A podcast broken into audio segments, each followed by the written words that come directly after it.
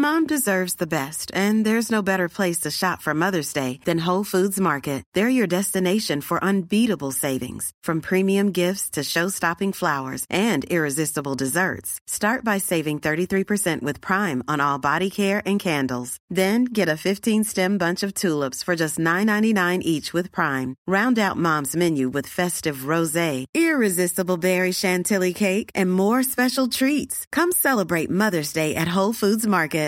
Hey, Dave. Yeah, Randy. Since we founded Bombus, we've always said our socks, underwear, and T-shirts are super soft. Any new ideas? Maybe sublimely soft. Or disgustingly cozy. Wait, what? I got it. Bombus. Absurdly comfortable essentials for yourself and for those facing homelessness. Because one purchased equals one donated. Wow, did we just write an ad?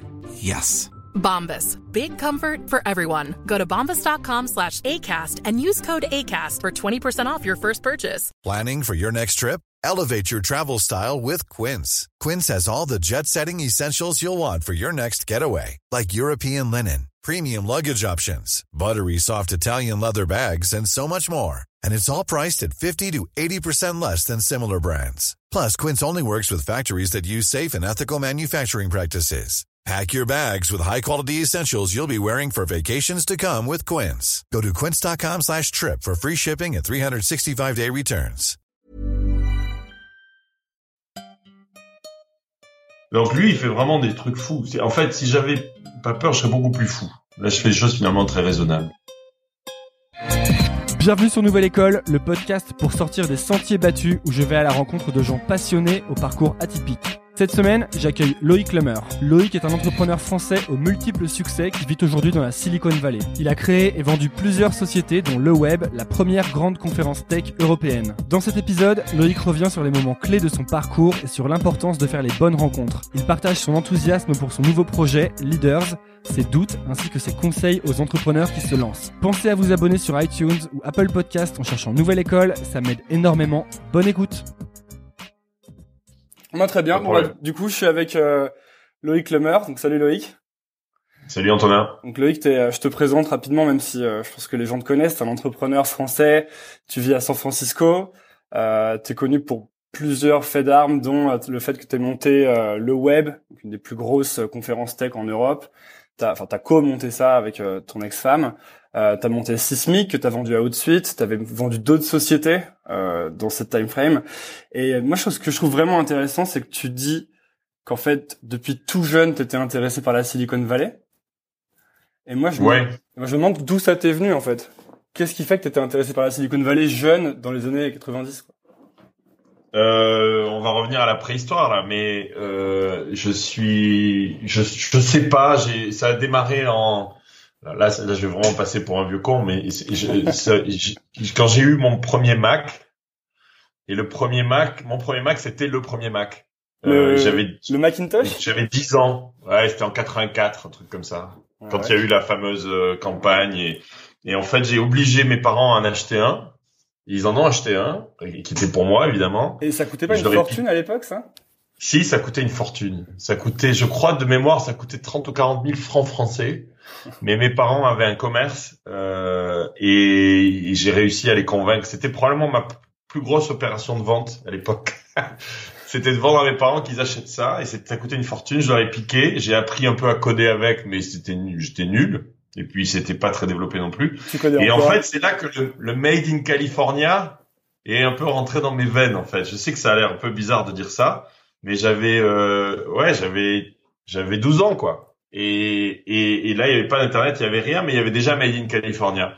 Et voilà. Et ensuite, depuis, bah, ça m'a pas cette passion pour la technologie et, et, et, là où de là où ça vient m'a jamais euh, quitté en fait. Euh, et la, la, deuxième grande étape, ça a été euh, euh quand j'ai fait un stage euh, en première année. J'ai j'étais obsédé par deux, deux par, par deux trucs, par le, la technologie, puis ensuite l'internet est arrivé. Et là, j'ai fait un stage dans une boîte qui s'appelle Texas Instruments Semiconductor, qui était mon premier stage de première année à HEC. Et, euh, et là, ils avaient Mosaic. Ils avaient Mosaic, le premier browser euh, que, que probablement tes auditeurs connaissent pas ou pas beaucoup. Qui a été fait par Netscape. ouais, et j'ai fait le tour de l'Internet. Grand, grand moment de ma vie où réellement, tu avais une page qui s'appelait David Philo et Jerry Young's homepage. qui allait devenir Yahoo. Et il y avait dessus quelques centaines de sites et c'était tout l'internet. Et j'ai réellement fait le tour de l'internet tout seul. J'ai tout cliqué et j'avais fait le tour du monde en fait. Et il y avait, je me souviens, le musée du Louvre virtuel à l'époque qui était un tout premier site. Bref, je vais pas te parler de ça pendant des heures. Ouais, mais, c'est intéressant. ouais, c'est le deuxième, si tu veux, euh, sorte de révélation où je suis tombé amoureux de ça. Et depuis, ça m'a jamais quitté. J'étais online tout le temps. J'avais un modem euh, euh, 9600, je crois. et Campus Herbe, putain. Et ensuite, le troisième événement, et après je te laisse me poser d'autres questions, mais j'y pense en, en te parlant, le troisième grand, grand tournant dans ma vie, euh, ça a été la, ma rencontre avec le japonais Joe Ito, qui est aujourd'hui le patron du MIT Media Lab, et qui m'a appris à bloguer. Euh, C'était en quelle année, ça, c'est de début, début des années 2000, genre 2002, 2003, un truc comme ça. Et, et, il était, on, était dans une conférence, on était assis l'un à côté de l'autre, et c'était 2000, 2001, je sais plus, un truc comme ça. Et euh, et, me, et, je, et, il blogue ce que le, le, le, speaker qui nous parlait, qui était passionnant, disait, et il commence à avoir des, des commentaires partout du monde, du monde entier, de, du Japon, des États-Unis, un peu partout. Et euh, j'ai attends, qu'est-ce que c'est que ce truc-là? Explique-moi. J'ai complètement obsédé, je l'ai empêché de faire quoi que ce soit d'autre. J'ai passé deux jours avec lui j'ai set up un blog. À l'époque, c'était euh, Movable Type et Six Apart, machin. Euh, c'était très compliqué. Et il m'a appris. Euh, et puis voilà, j'étais parti. Puis j'ai jamais arrêté. J'ai jamais arrêté à être en ligne, en fait, après toutes les formes que ça a pris. Euh, Aujourd'hui, c'est c'est Facebook ou Instagram. Mais, mais ça a démarré là. C'est la même chose, en fait. C'est juste l'acte partagé en ligne et de, de communiquer avec des gens, euh, une communauté. J'ai démarré là, en fait. Voilà. Là, t'as les trois grands moments. Donc en fait, t'étais vraiment là au, au, tout début, quoi. T'étais là au bon moment, au bon endroit, avec la bonne machine. Écoute, je crois que je crois qu'on n'est pas encore au début. Euh, je, je, je, crois que le début, c'est pas, c'est maintenant le début. Je sais pas si t'as vu la keynote de euh, de Zuckerberg à F8 cette année, la, la conférence de Facebook, où j'étais en personne. Et tu vois, c'est un peu cette magie de la vallée. C'est pardon, cette magie d'être dans la Silicon Valley, j'étais là au premier rang. J'avais euh, Sheryl Sandberg là, deux, sièges de moi, Zuck en face, et euh, le patron monde du business de Facebook à côté. et je lui ai dit à la fin de la keynote, j'ai félicité, je lui ai dit euh, ah et toi tu fais quoi chez Facebook? Il m'a dit je suis patron monde du business. Ah, je lui ça veut dire quoi ça? Bah, il me dit j'ai toutes les ventes de Facebook. J'ai dit ah bon? Donc t'as quoi? 20 milliards sur ta responsabilité. Et il m'a regardé il m'a dit non 26. et tu vois c'est cette espèce de magie là qui est euh, qui est je suis toujours comme un gosse ici. Et, et en fait le ce que je voulais te dire c'est que le je trouve qu'ils ont eu vraiment euh, et ça a été très couillu ce qu'ils ont fait parce qu'ils ont fait une keynote qui, qui ça va prendre 10 ans pour pour arriver tout ça.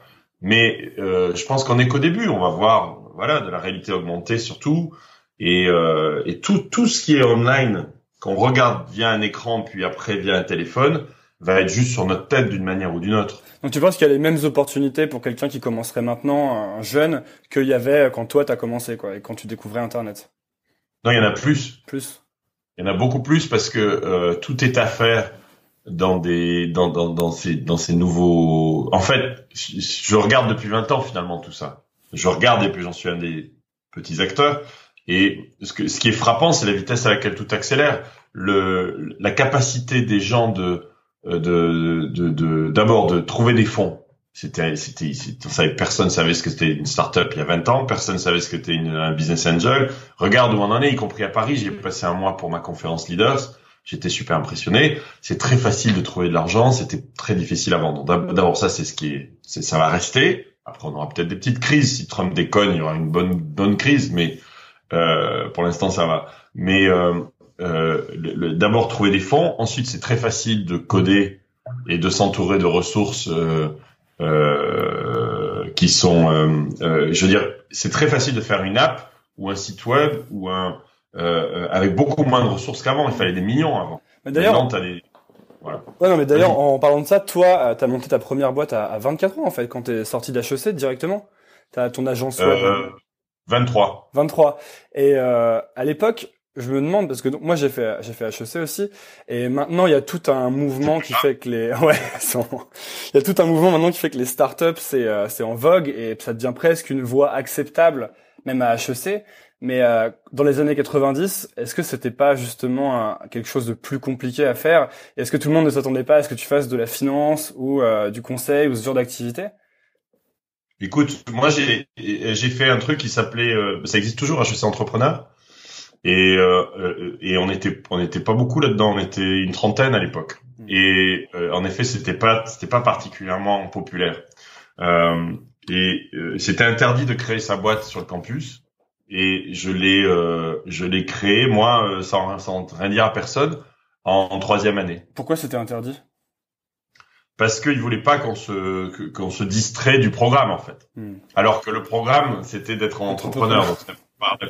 Alors moi j'ai dit je fuck it comme on dit chez nous et je l'ai fait quoi. Et en fait c'est très simple, j'ai fait un stage de dernière année chez Peugeot et, euh, et comme j'étais obsédé par l'internet et la technologie, j'ai dit à mon maître de stage qui s'appelle Paul Sevin toujours et qui est plus chez Peugeot mais qui s'appelle comme ça et qui euh, et qui il m'a dit euh, je lui ai dit il faut que tu fasses des il faut que vous soyez les premiers à vendre des voitures sur internet 96 Et ils ont fait un site, euh, j'ai créé un site qui s'appelait Cyber Occasion en 96 pour Peugeot pendant mon stage. Personne m'aidait parce que personne savait de quoi je parlais. Et à la fin du stage, Paul m'a dit euh, bah, pourquoi tu ne rejoins pas? On te recrute. Et j'ai dit non, par contre, parce que je veux créer ma boîte. Par contre, tu peux être mon premier client. C'est comme ça que ça a démarré. Et j'ai eu un premier client. Euh, et après, donc j'étais une agence en fait. Hein, c'est chiant maintenant, mais je faisais des sites web. J'ai fait une des toutes premières bannières de pub en ligne. Euh, et voilà. Et ah, j'ai eu un client, il était content. J'en ai eu deux. Il a et trois Chanel, le printemps, toutes les marques françaises. Je me suis retrouvé avec une une équipe d'une cinquantaine puis une centaine de personnes et je faisais site web et je me suis aperçu là ce que ça voulait dire le terme to scale. Euh, do you scale Est-ce que est-ce que je sais pas comment on dit en français. Euh, euh gros, gros, ouais. Grossir à l'échelle quoi. Mais... Non, ça veut dire c'est tout simple. En fait, tiens pour pour tes pour tes entrepreneurs euh, qui écoutent, c'est un truc j'ai mis quelques années à m'en apercevoir. Quand tu augmentes ton chiffre d'affaires, est-ce que tes coûts montent de manière linéaire ou pas? Et une agence, tout ce qui est service, le conseil, tout ça, plus tu montes en chiffre d'affaires et plus tes coûts augmentent parce que tu as besoin de gens en fait, tu vends des gens, du temps des gens. je me suis aperçu de ça, tu me diras, tu aurais pu t'en apercevoir avant, mais quand tu le vis, c'est toujours différent. Et, euh, et, et, et, de, et depuis, j'ai toujours, j'ai jamais plus voulu faire de service parce que c'est c'est bien, c'est intéressant comme business, mais tu peux jamais faire ça. C'est-à-dire avoir ton euh, ton chiffre d'affaires qui monte beaucoup plus vite que tes coûts et, du coup faire un, business très pro, très profitable euh, qui scale, qui a des économies d'échelle. C'est comme ça qu'on dit peut-être. Il y a, y a, autre chose qui est intéressant que je t'avais, dont je t'avais euh, vu parler ou quelque chose que tu as écrit peut-être, c'est que tes meilleurs business à chaque fois, c'était des business que tu poursuivais pour ton intérêt en fait dans le domaine et c'était jamais des business que tu essayais de lancer en tant que business et je pense peut-être par rapport à le web aussi que tu as l'air d'avoir lancé finalement comme un side project, ça s'appelait pas le web au début et euh, vous aviez c'est le blog, je crois.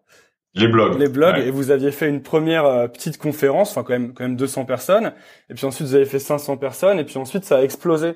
Et, euh, et je retrouve ce thème à chaque fois de comme si quand on, c'est revenu plusieurs fois dans le podcast, comme si quand euh, on essaye de, de, de, monter un business à tout prix, c'est beaucoup plus difficile, alors que quand on va cultiver ses intérêts, on arrive finalement à des choses euh, qui marchent beaucoup plus, quoi, qu'on fait avec. Oui. Oui, je pense que c'est le plus facile pour démarrer. Euh, et puis les exemples sont tous là. Euh, Travis Kalanick trouvait pas de bagnole à ma conférence. Ça, ça c'est pas trop, mais Uber a été inventé à Paris à ma conférence à le web parce que Travis et Garrett, les deux créateurs, euh, trouvaient pas de taxi. Et, et, du coup, ils se sont dit ah ben si j'ai besoin d'un taxi, donc c'est ce que tu dis, tu vois. C'est là c'est pas une passion, mais c'est plus ton propre besoin. C'est une bonne manière de démarrer. Euh, Airbnb a démarré parce que il y avait plus de, de, de chambres d'hôtel à San Francisco parce qu'il y avait une conférence qui prenait tout et, euh, et ainsi de suite. Tu peux tu peux euh, trouver énormément d'exemples comme ça. Et dans mon cas, ouais, c'est toujours euh, ça a toujours été quelque chose qui était soit ma passion, soit mon besoin. Je suis encore en train en ce moment. Et leaders, euh, le, pardon, à l'époque les blogs, donc c'était tout simplement, euh, j'avais ce besoin, j'étais passionné de blog Et donc j'avais ce besoin de euh, de rassembler euh, ces tout premiers blogueurs. Et c'est pour ça que ça s'appelait les blogs. On était 200 blogueurs venus du monde entier, déjà euh, une vingtaine de pays déjà, tout en anglais. Et j'avais complètement oublié le café, aucune logistique, mais ça a marché, tout le monde était ravi. Euh, et, et, en fait, ouais, c'est, je pense, c'est une bonne manière de de de, de, de démarrer, c'est de te dire, euh, au lieu d'essayer de faire un truc révolutionnaire, qu'est-ce qu'est-ce que toi tu aurais besoin De quoi tu aurais besoin? Qu'est-ce qui te passionne? Il y a, il y a un truc euh, japonais qui s'appelle euh, ah, ah, c'est les, les, mots sont tellement différents. Otaku? C'est une sorte. Pardon? C'est pas otaku? Non non non non c'est ah, Ike. Non ça va. Ça, c'est un cercle et c'est des cercles concentriques. Je vais te le retrouver. C'est des cercles concentriques dans lesquels euh, euh, donc je, je, vais te le faire. Ça te dit euh, à quoi tu es bon, en quoi tu es bon, qu'est-ce qui te passionne? Euh, et, et, tu sais, les, les, cercles comme ça se recoupent. -hmm. Et ensuite, qu'est-ce que les gens te paieraient pour? What would you be paid for? Euh, Et ensuite, je crois qu'il y a qu'est-ce qui contribue au monde dans lequel tu es, qui améliore le monde. Et tu as quatre ou cinq cercles comme ça. Et au centre, si tu te mets au centre, c'est là que tu es le meilleur. Et en fait, euh, c'est ce que je fais aujourd'hui avec Leader. Mmh. Enfin, je crois en tout cas. C'est, euh, euh, j'adore. Euh, enfin bref, on va en parler tout à l'heure peut-être. Mais, mais d'arriver à trouver quelque chose dont tu es passionné, sur lequel tu es bon ou tu penses que tu peux être bon, et qui servent aux autres et qui, qui sont prêts à payer pour ça. C'est un bon départ. C'est trois mmh. ou quatre points là, c'est un bon départ. En plus, ça crée plein d'externalités ensuite parce que du coup, pour le web, comme c'était un truc que, que t'adorais, rassembler des gens, euh, faire des, organiser des conférences, rencontrer des, des gens intéressants, des entrepreneurs. Euh, ça t'a aussi permis, par je crois par là, de rencontrer Reid Hoffman notamment, et t'as été en fait le, le, premier investisseur dans LinkedIn. Ouais, avec Marc Andreessen. ouais, ça c'est.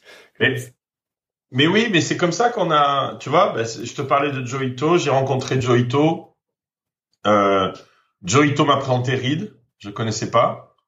Et tout ça, c'est avec les blogs. C'est comme ça que ça a démarré. Parce qu'en fait, ça crée des connexions. Parce que Reed, il lisait ça au tout début. Il a, il a créé un des tout premiers, si ce n'est le grand premier réseau social, parce qu'à l'époque, il n'y avait pas Facebook et autres. Euh, c'était euh, c'était Friendster le premier réseau social vraiment mais ça ça n'a pas marché. Bah justement eux ils ont des problèmes de scale pour le coup. C'est-à-dire qu'ils avaient ouais. pas, ils avaient des problèmes de serveur je crois ça marchait jamais et du coup les gens ont fini par aller sur Facebook. Ouais, c'était un peu geek surtout, alors que Facebook tout de suite a été très très utilisable, très grand public. Mais euh, mais en fait la leçon c'est que moi si tu si tu me suis, tu verras je je passe tout le temps mon temps avec des gens. Je suis tout le temps dehors et quand je suis pas dehors, quand je suis dans mon bureau comme là maintenant, ben, je passe aussi du temps avec des gens. ouais. Et en fait, ça c'est un peu ce qu'on n'apprend pas à l'école.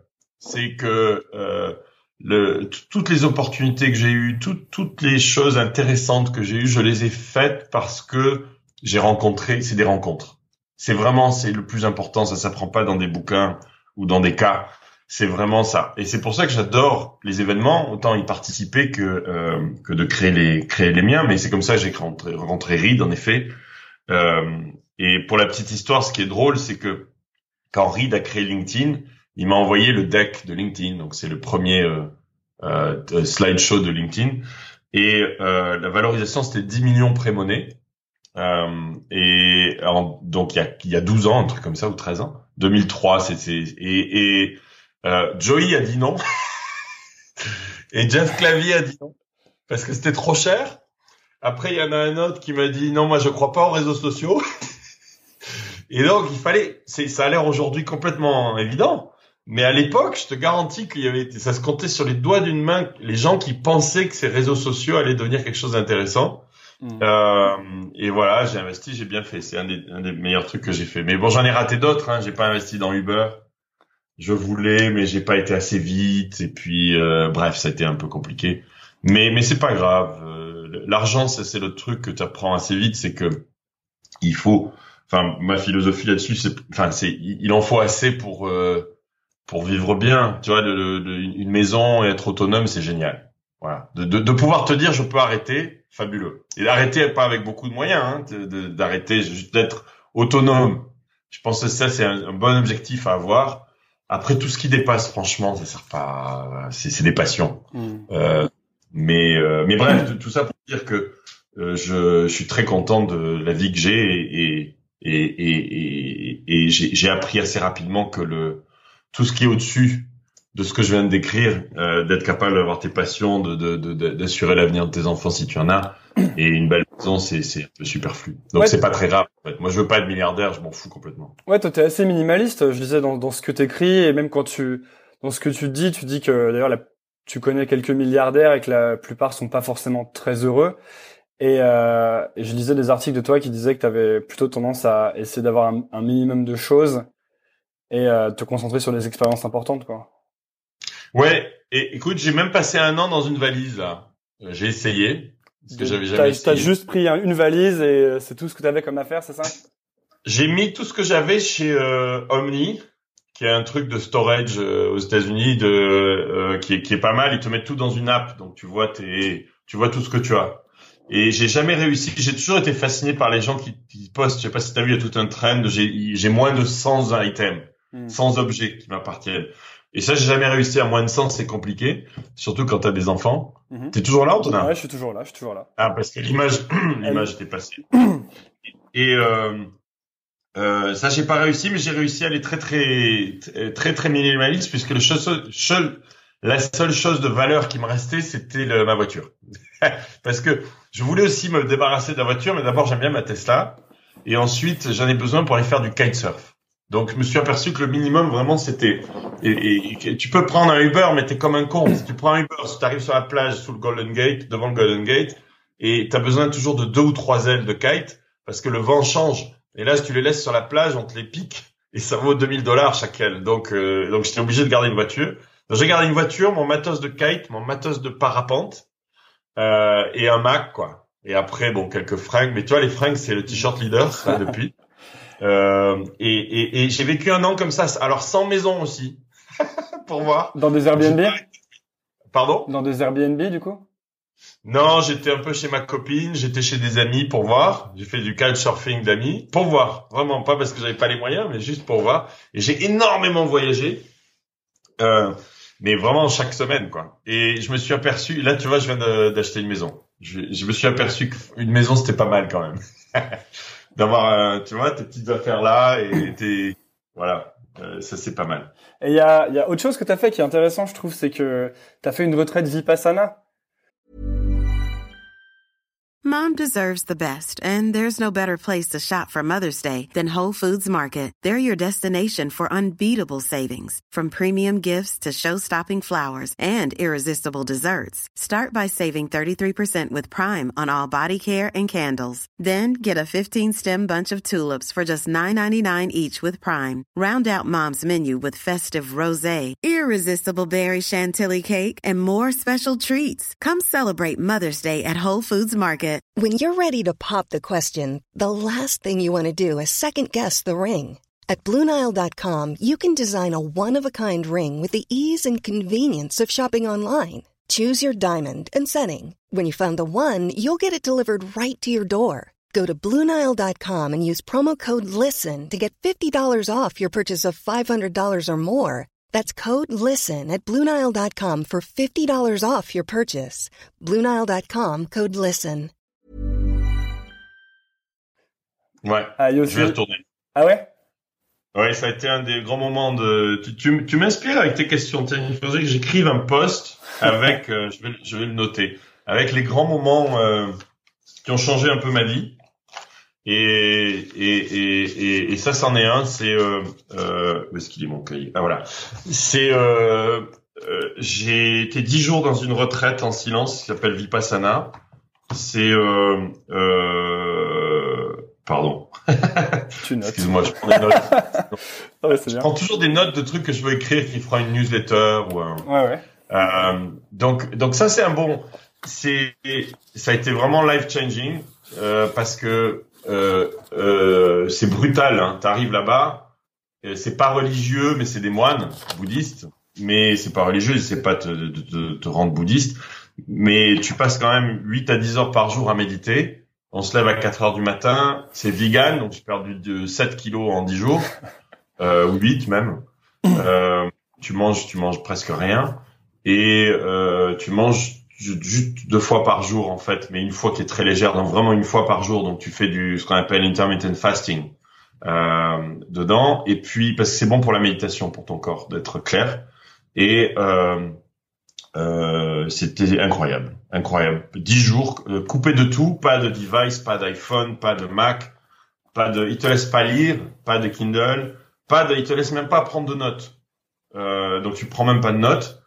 Euh, tu, tu reviens avec rien. Et j'y suis allé avec euh, le, mon seul, le seul objet que j'ai amené avec moi, c'est un oreiller, parce que j'avais peur qu'il soit pourri et j'ai bien fait. et donc mon seul luxe, c'était mon oreiller et une couette, deux. Je suis revenu avec deux trucs. Et j'ai bien fait parce que c'était militaire. On était dans des dormes à, à 30, des, euh, des dortoirs. Euh, et tu faisais la queue pour la douche le matin.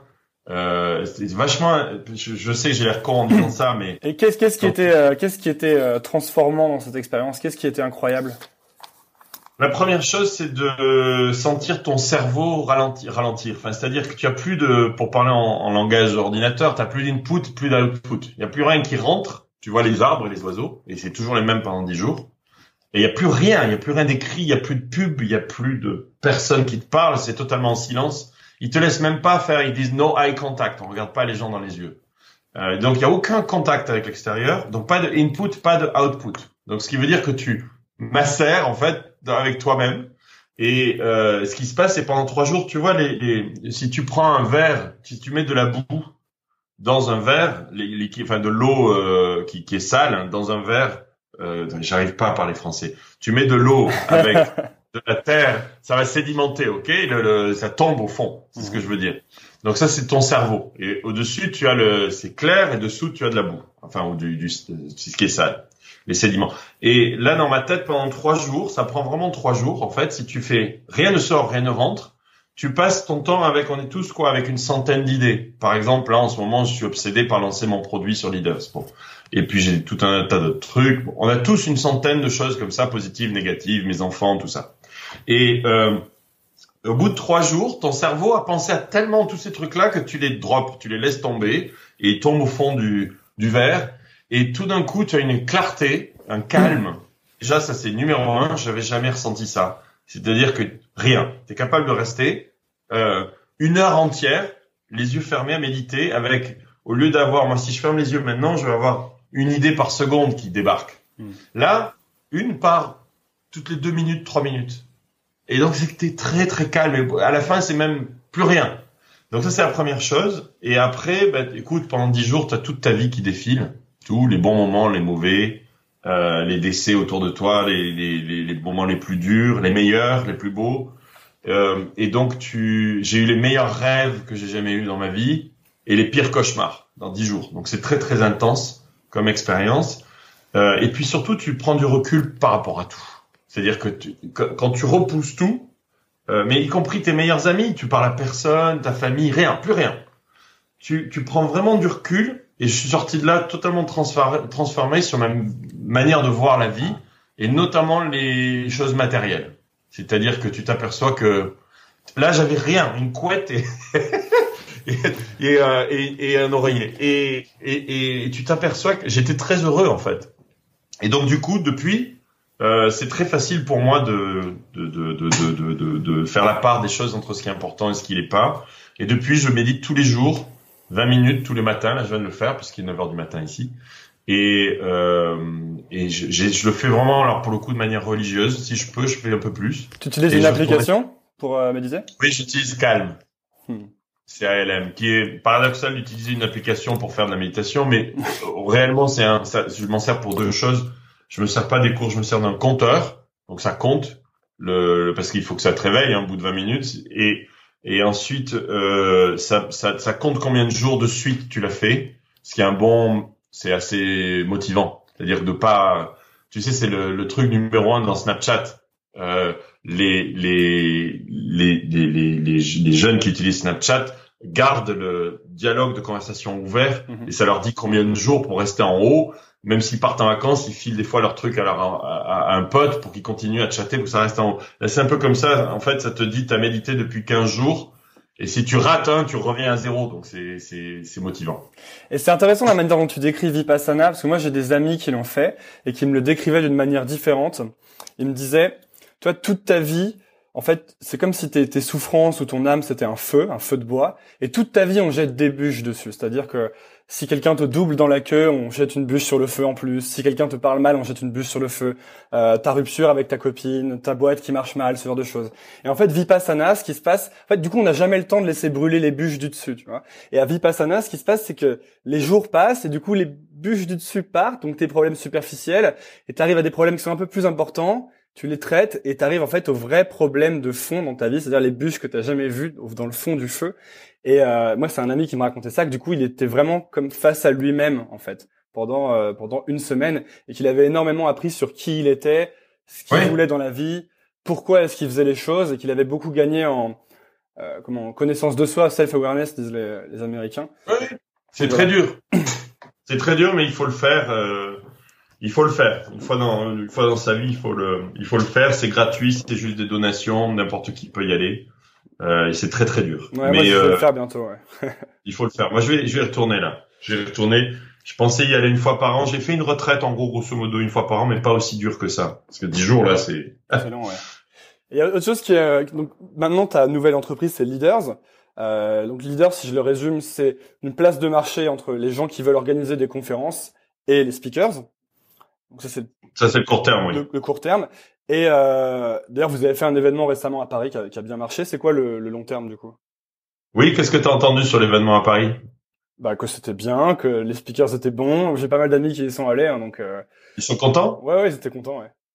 D'accord. Non, c'est important pour moi parce que euh, euh, ce qui est important, c'est de c'est de plaire. Ce qu'on veut faire avec Leaders, c'est, je le dis tout le temps, c'est marrant, mais trouver le prochain Mark Zuckerberg. Mais c'est de trouver, comme je te disais, à un moment, j'avais Travis Kalanick dans ma salle à le web qui allait créer Uber qui vaut 70 milliards.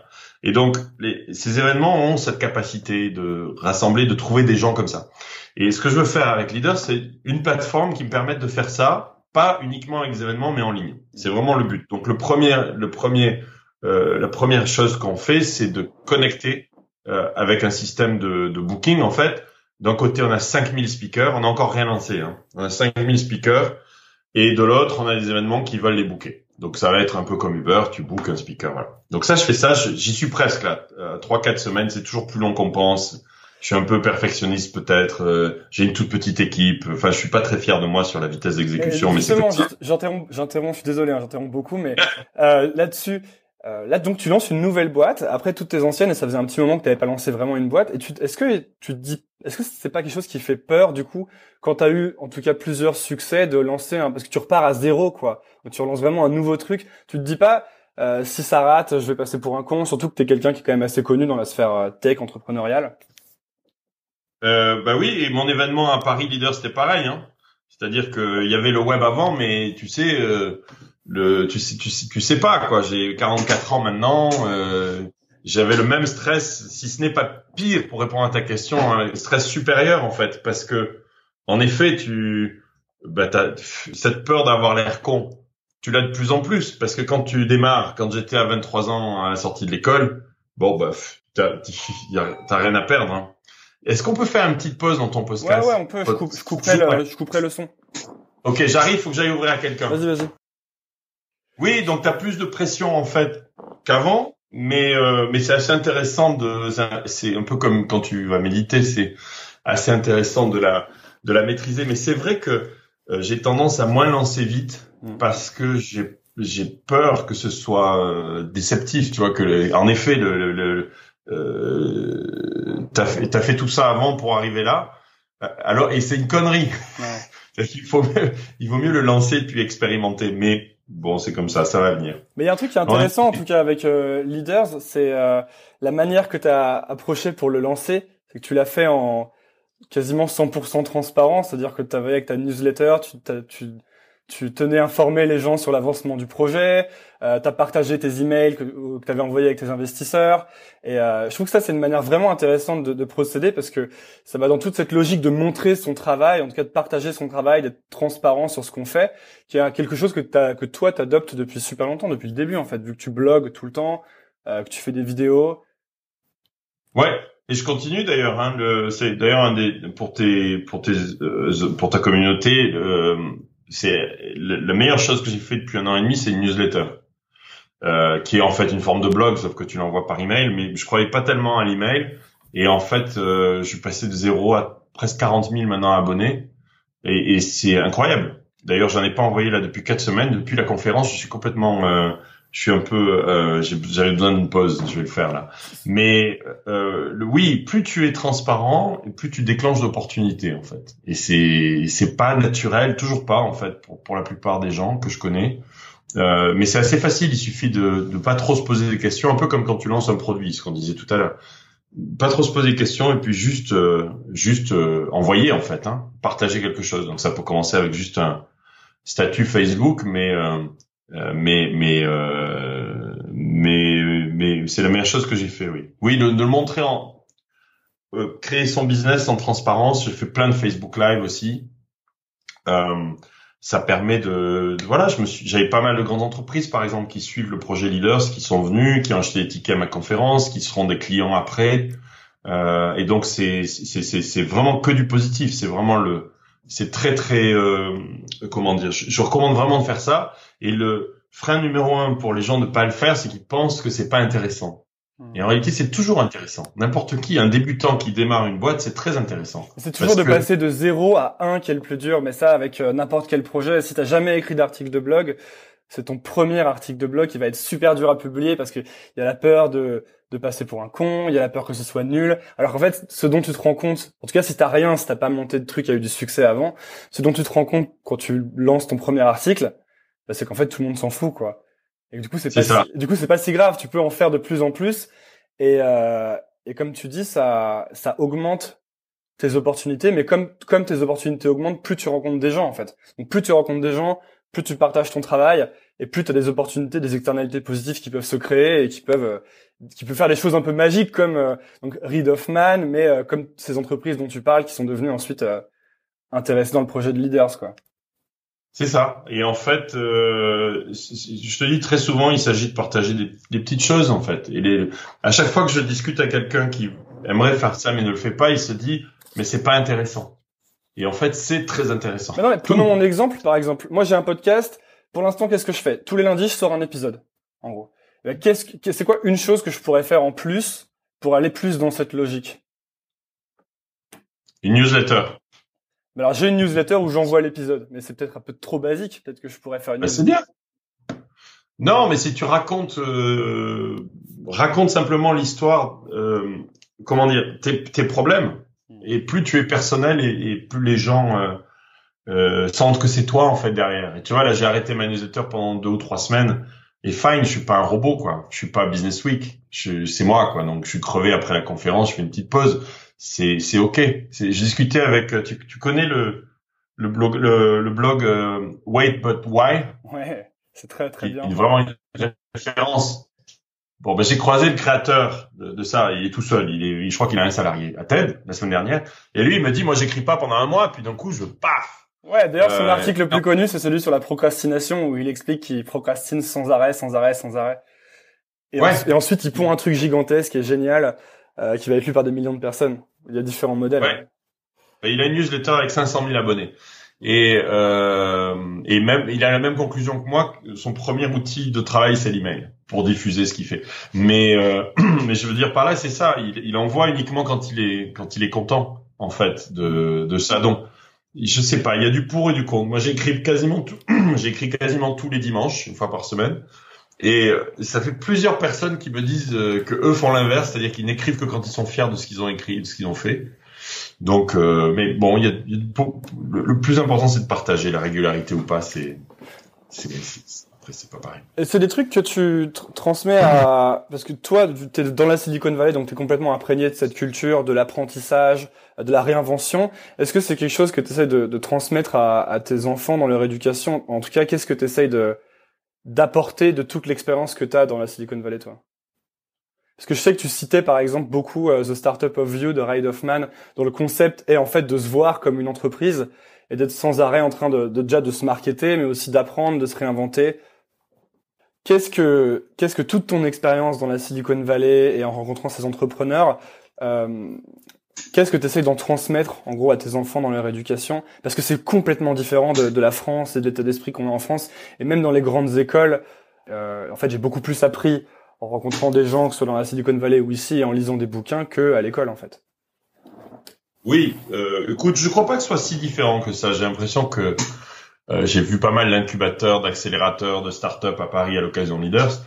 Et je pense que les deux sont en train de vraiment se rapprocher. Mais, mais c'est vrai qu'il y a des spécificités ici. Bah, la première spécificité, c'est le nombre de personnes qui font des choses extraordinaires.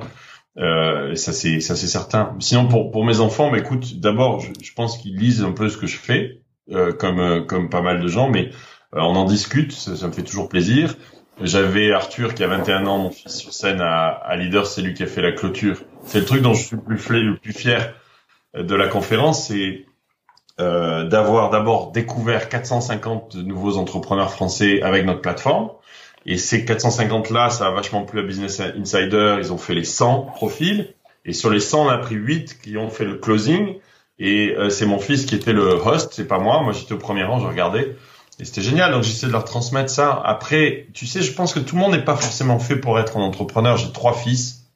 Je suis pas certain que les trois seront des entrepreneurs parce que euh, certains peuvent être aussi euh, euh, des, des managers dans une grande entreprise et très heureux comme ça. J'ai plein d'amis. J'ai un, de mes amis, Julien Codorniou, qui excelle en étant, euh, il, est, il est patron de Facebook euh, at Work. Non, c'est plus comment, je sais plus. C'est le Slack. Merci il est patron Julien Codornu, il est patron de Workplace, et lui, il excelle et il s'éclate à être des patrons d'une grande entreprise comme ça, mm-hmm. et c'est génial. Donc je pense que tout le monde ne doit pas forcément être entrepreneur. Et pour revenir à mes fils, euh, je pense qu'ils vont tous réussir, mais euh, pour répondre à ta question, le, la, la, la, passion, le fait de faire des choses avec passion, de, de, de le faire avec la plus de qualité, quoi que tu fasses, de le plus de qualité possible, et, euh, au point où ça devient un, euh, une obsession. Toi, euh, si tu, imaginons que tu te retrouves à, à 20 ans là, tu reviens à 20 ans, qu'est-ce que t'as et que t'as aucune de enfin, des connaissances que tu as actuellement, qu'est-ce que tu apprendrais en premier? Euh... Écoute, spontanément, je vais te répondre avec ce qui vient juste de m'arriver. Ça va être complètement paradoxal, mais le, la base pour tenir un business plan, la base, vraiment la base, pas un an de compta, hein, mais la base, de savoir ce qu'est un, un PNL, Profit and Loss, de savoir comment fonctionne vraiment la base. Pourquoi tu t'es trompé là-dessus? Euh, non, parce que j'ai fait HEC, j'ai eu la chance d'apprendre ça à HEC Entrepreneur et de l'apprendre de manière très concrète, c'est-à-dire euh, pas dans des bouquins, mais euh, bah, tu, tu, tu, tu, vois bien. Enfin, de, de, on faisait des simulations sur des petites startups, on n'appelait pas ça des startups, mais mm. euh, et ça, c'est un truc, tu vois. Tous les mois, je regarde mon PNL avec Leader, et c'est toujours resté depuis 20 ans en fait. Mais t'as pas besoin d'être un expert en compta. Hein. J'ai détesté moi la compta. Mais la base, quoi, comment ça fonctionne, c'est assez simple en fait. Ce qui rentre et ce qui sort, et puis apprendre à être obsédé par ça. Et ensuite, je pense euh, la deuxième chose, c'est euh, euh, ben, justement de, le, on va appeler ça le networking, c'est un peu un peu péjoratif, mais euh, à quel point c'est important d'être en contact des gens et d'apprendre avec eux euh, et de faire en sorte que de leur communiquer ce que tu fais et puis de, de c'est ça aussi un leader. Un leader c'est d'être c'est d'être capable de d'avoir des gens qui te suivent sur tes projets. S'ils investissent comme business angel ils te suivent. Si euh, s'ils te lisent ils te suivent. Si et, ça c'est très important parce que si deux entrepreneurs font exactement la même chose il y en a un qui a une communauté et l'autre pas. Une communauté c'est-à-dire un groupe de personnes en ligne ou ou pas qui le suivent la différence est, très très importante. Ça fait pas du tout la même chose. Bon, on va on va finir comme ça. Je peux te, te libérer pour ta réunion. Euh, question euh, entretien Facebook. Qu'est-ce que tu ferais si tu n'avais pas peur?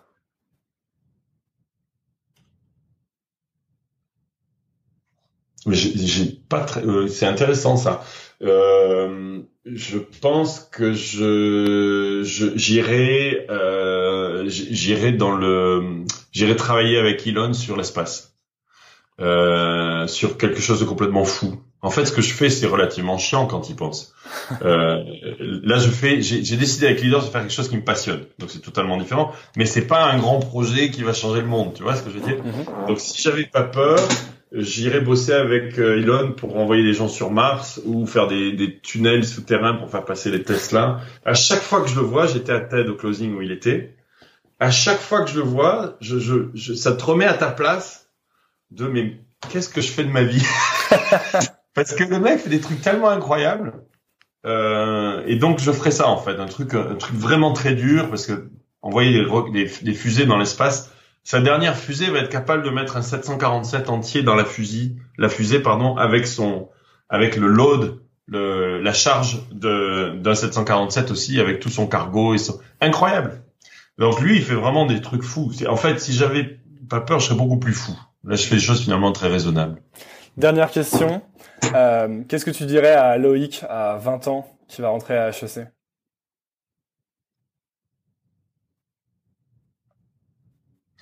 Ça, c'est pas mal, ça, comme question. Euh... Euh... ah, je dirais de ne pas construire des choses qui dépendent trop des autres. C'est probablement l'erreur numéro un que j'ai fait, c'est avec une boîte qui s'appelait Sismic. J'étais dans l'écosystème Twitter. Et le jour où ils ont décidé qu'ils reprenaient le contrôle de leur écosystème, j'ai perdu ma boîte avec des investissements de millions d'investisseurs. Et ça a été très douloureux. Donc ça, c'est la première chose, de dépendre le moins possible des autres. Euh, et ça, c'est la première chose que je dirais. Et la deuxième, c'est un truc que j'ai pas fait. Je suis encore à temps parce que je suis pas si vieux que ça finalement. Mais euh, c'est plutôt que de créer des boîtes tous les deux ou trois ans et les revendre. C'est ce que j'ai fait. D'essayer d'en créer une sur 10 ou 15 ans. Euh, et ça, ça fait plutôt un Facebook ou un LinkedIn. C'est un peu, un peu ma frustration finalement. C'est que j'ai très bien réussi à faire des petits trucs que j'ai revendus. Euh, mais j'ai rien fait de vraiment significatif. Euh, et j'essaie là avec Leader, ça va prendre du temps. hein. Mais si tu regardes Facebook, comment ils ont démarré, Google et tout, c'était tout petit en fait au début. Et, euh, et c'est totalement différent comme objectif. Je pense que j'avais un objectif court terme finalement, et ça a pas mal réussi. Mais c'est moins satisfaisant que de créer quelque chose qui est vraiment euh, qui a la capacité d'avoir un impact sur le monde. Et ça, ça prend plutôt 10 ou 15 ans. Ok, bah merci beaucoup Loïc. Euh, pour que les gens puissent te trouver, ils vont sur euh, leader leader.rs et sinon LEADE.rs, ouais. et sinon, Et sinon, at Loïc. c'est Loïc. Ouais, Loïc. Bien joué en tout cas pour les Voilà. pour les handles Twitter, etc. c'est Loïc sur Twitter et tout ça. Mais le mieux, c'est euh, c'est vraiment ma newsletter. Et ça, c'est sur leaders, leade.rs slash Loïc newsletter. Faut que je trouve mieux, tiens. Euh, mais ça, c'est le mieux parce que tout est là. Merci en tout cas. Merci beaucoup Loïc. Bonne journée. Merci d'avoir écouté. Si vous êtes encore là, c'est peut-être que l'épisode vous a plu. Si c'est le cas, rendez-vous sur nouvelleécole.org pour accéder à toutes les notes et références liées à cet épisode. N'hésitez pas à laisser votre avis dans les commentaires ou toute remarque qui pourrait m'aider à améliorer Nouvelle École. Vous êtes de plus en plus nombreux à écouter et ça, ça fait plaisir. Nouvelle École revient la semaine prochaine. À lundi.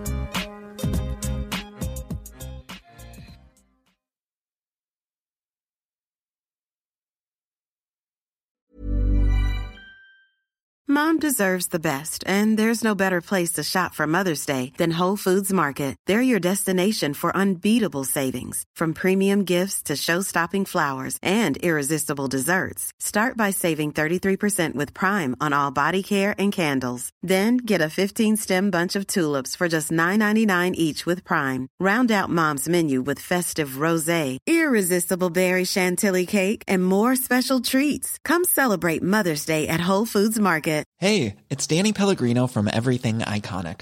Ready to upgrade your style game without blowing your budget? Check out Quince. They've got all the good stuff shirts and polos, activewear, and fine leather goods, all at 50 to 80% less than other high end brands.